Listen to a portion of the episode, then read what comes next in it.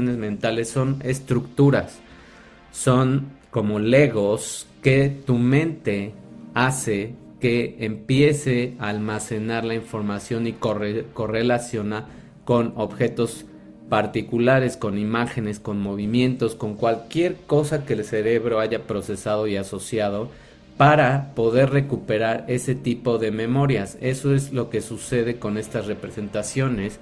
Por eso es que en un sentido amplio esas representaciones van a permitir que tu memoria eluda ese corto plazo y tenga una habilidad que puede ser mucho más útil de utilizar estas memorias para volverlas de largo plazo. O sea, lo que hace que tú visualices las cosas, que tú programes tu día, que tú empieces a escribir lo que quieres lograr y hagas un camino. Bienvenidos a nuestro episodio número 51 de nuestro podcast Cultivando una nueva generación. En este miércoles de Gotas de Sabiduría nos toca hablar de un libro del autor Anders Ericsson y el título del libro es Peak eh, performance, eso es la ciencia del alto rendimiento. Entonces, por eso, nuestra pregunta del día de hoy es, ¿quieres convertirte en un genio? ¿O qué quieres hacer con tu vida en realidad? Creemos que mucha gente nace con talentos innatos y eso no está probado ni es algo que sea común.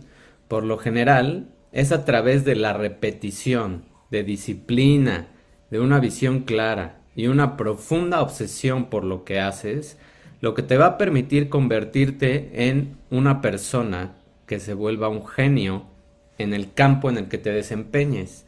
Así que deja de estar buscando atajos, deja de estar buscando esas soluciones instantáneas que muchos se promueven porque por supuesto todo el mundo quisiéramos nacer con ese tipo de talentos o que de un día para otro se crearan pero eso no es posible. El cerebro funciona de otra forma, las conexiones funcionan repitiendo ese tipo de eh, experiencias o comportamientos y es así como puedes ir creando mucho más experiencia, facilidad, rapidez, fluidez en lo que hagas en tu vida. Entonces, por ejemplo, se dice que el compositor austriaco famoso Wolfgang Amadeus Mozart podía identificar cualquier nota musical independientemente del instrumento en el que se tocara la nota. Pero pocas personas saben que él para hacer eso tuvo que lograr una capacidad musical tremenda o, como algunas personas, memorizar miles de dígitos y eso no fue nada fácil. Por ejemplo, ¿cuántos dígitos puedes recordar de los teléfonos o siquiera te sabes tu propio teléfono? Actualmente toda la tecnología nos ha quitado esa capacidad de la memoria de tener más conciencia de las cosas y ya es muy fácil eh, sacar el celular y buscar cualquier dato o hacer una simple operación en la calculadora de un aparato y no usar tu mente. Entonces, entre menos uses más se atrofia. Solíamos pensar que tal genio como Mozart era un producto de ese talento innato o de un don eh, espiritual especial, pero en realidad cualquiera puede adquirir habilidades altamente especializadas, solo necesitas práctica, solo necesitas disciplina, algo que muchas personas les causa cortocircuito o esa palabra les saca ronchas y desafortunadamente pues solo así se logran las personas que son muy muy capaces. Considera por ejemplo un tono perfecto, la capacidad que Mozart tenía para identificar esas notas sin un tono conocido como referencia, pues no existía. Esa habilidad es rara, solo una de cada diez mil personas puede hacerlo. El tono perfecto se considera un ejemplo de habilidad innata. Sin embargo, un estudio que se realizó recientemente encontró que ese tono no es innato en absoluto.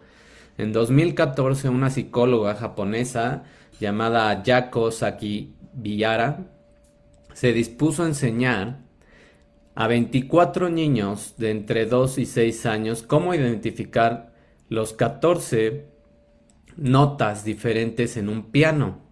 Varias veces al día, todos los días, durante meses, ella los enseñaba en todas estas notas musicales y a medida que los niños avanzaban, Saki Kibara los probó en notas individuales. Al final de ese experimento, todos los niños podían identificar correctamente las notas cuando se tocaban.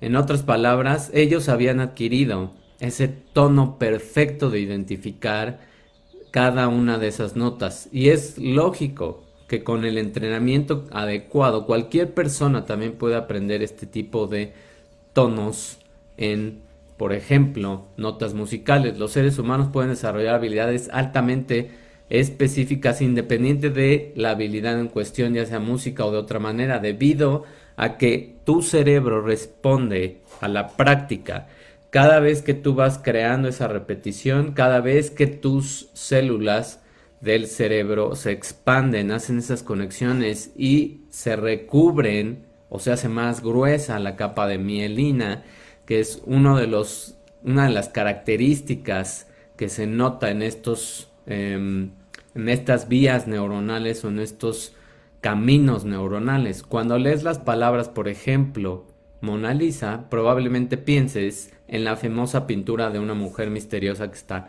sonriendo de Leonardo da Vinci. Cuando eso sucede, ¿qué pasa? Tu cerebro va a ver la imagen de esa pintura y eso se llama una representación mental. Estas representaciones mentales son estructuras, son como legos que tu mente hace que empiece a almacenar la información y correlaciona con objetos particulares, con imágenes, con movimientos, con cualquier cosa que el cerebro haya procesado y asociado para poder recuperar ese tipo de memorias. Eso es lo que sucede con estas representaciones.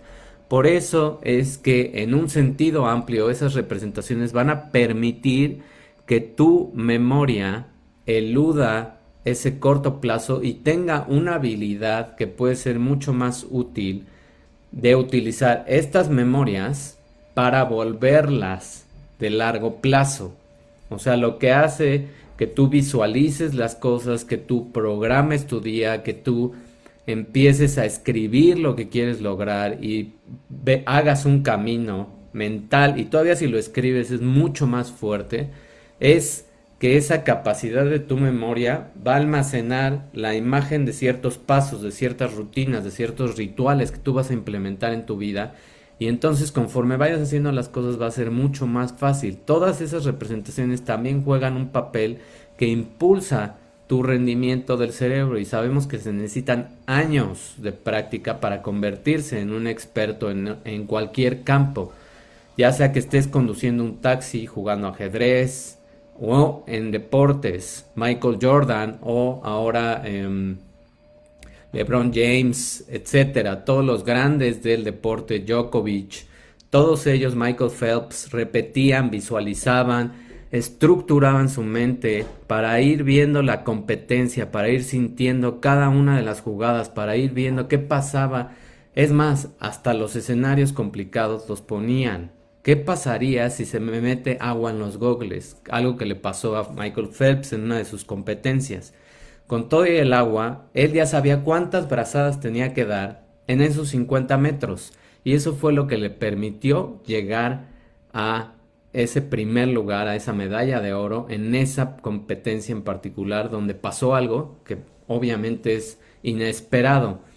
Pero la mente ya tenía calculada exactamente el número de abrazadas que tenía que dar. Eso fue lo que le ayudó a crear ese, pues, ese hito en la historia que lo marca él como el mejor de, pues, décadas. No creo que alguien llegue a ese tipo de capacidad en bastante tiempo. ¿Crees que un músico profesional, que un atleta, que un científico, que un empresario desarrolló sus habilidades y talentos de la noche a la mañana, porque así te lo pintan en Instagram, porque así lo ves en las redes sociales, en Facebook, porque te invitan a un curso de un fin de semana y te doran la píldora de que con ese fin de semana vas a ser una persona extraordinaria.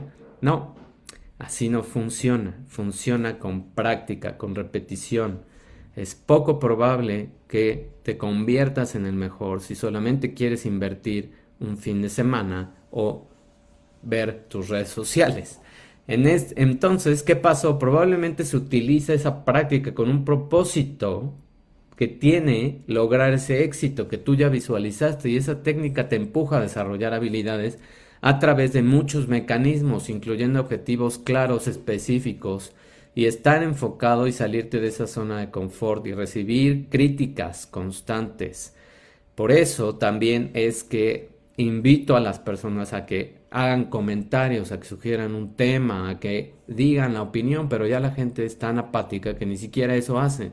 Necesitas ese feedback para que tú vayas mejorando. A un estudiante, por ejemplo, de la Universidad de Carnegie Mellon, llamado Steve, se le pidió que memorizara una cadena de números en constante expansión, ya que la cadena se leía en voz alta en intervalos de un segundo Steve ya no tenía ninguna facilidad en particular con números o memorización.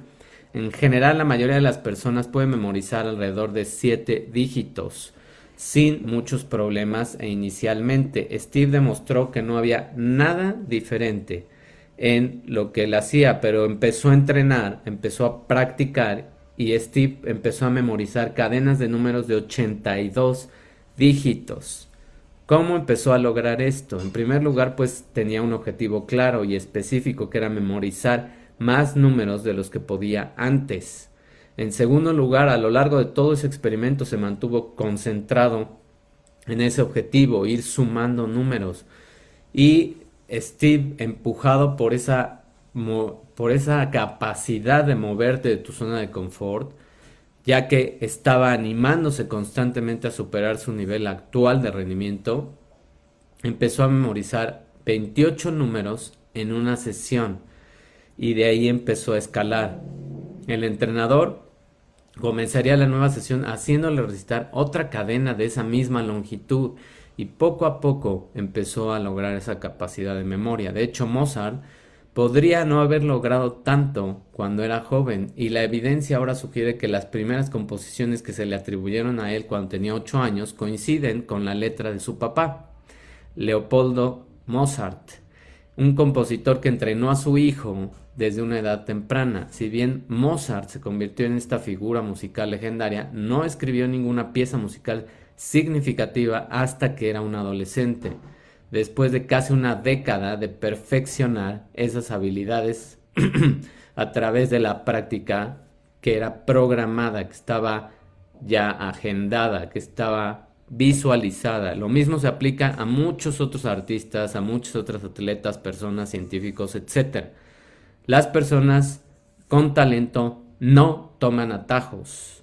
Otra vez te lo voy a repetir, las personas con talento no toman atajos se entrenan, se capacitan, es disciplina, es constancia, es hacer lo mismo todos los días si te quieres convertir en el mejor, en lo que sea que estés haciendo. Todos han practicado deliberadamente por años, construyendo esas capacidades y esos cerebros, creando representaciones mentales avanzadas, cada vez más, cada vez más programación, cada vez más visualización. Después se vuelve un hábito. Entonces, ¿cómo podemos resumir todo esto? Si de veras te quieres convertir en un genio en lo que sea que hagas, pues, número uno, solo a través de la práctica puedes desarrollar esas representaciones detalladas de situaciones o movimientos que son importantes para tu rendimiento. Dos, las representaciones mentales son estructuras que almacenan en el cerebro que se correlacionan con objetos particulares, imágenes, movimientos o cualquier cosa que el cerebro pueda haber procesado y almacenado para ese posterior eh, uso y recuperación. En un sentido amplio, todas estas representaciones mentales te permiten eludir esa memoria a corto plazo y rescatar memorias a largo plazo. Ese es el resumen, esas son las dos frases más importantes. Espero te quede muy claro que entre más practiques, mejor te vas a volver en lo que sea que hagas. Espero que tengas un excelente día, mitad de semana. Nos vemos en el próximo episodio. Si te gustó este video, compártelo. Dale like, una reacción, un comentario, una pregunta o un tema del que quieras que empiece a hablar en las siguientes sesiones. Nos vemos, que tengas bonito miércoles. Bye. Gracias por escuchar este episodio y ser parte de una comunidad diferente, que es para personas conscientes que les interesa cuidar su salud y descubrir su poder interior, ayudando a crear una nueva generación de humanos. Si deseas más herramientas para hacer crecer tu salud interior con ciencia y espiritualidad, visita www.davidortegab.com donde podrás encontrar programas en línea, agendar cursos presenciales para tu empresa y recibir apoyo personalizado en consultas para tener en balance los cinco pilares de tu salud interior.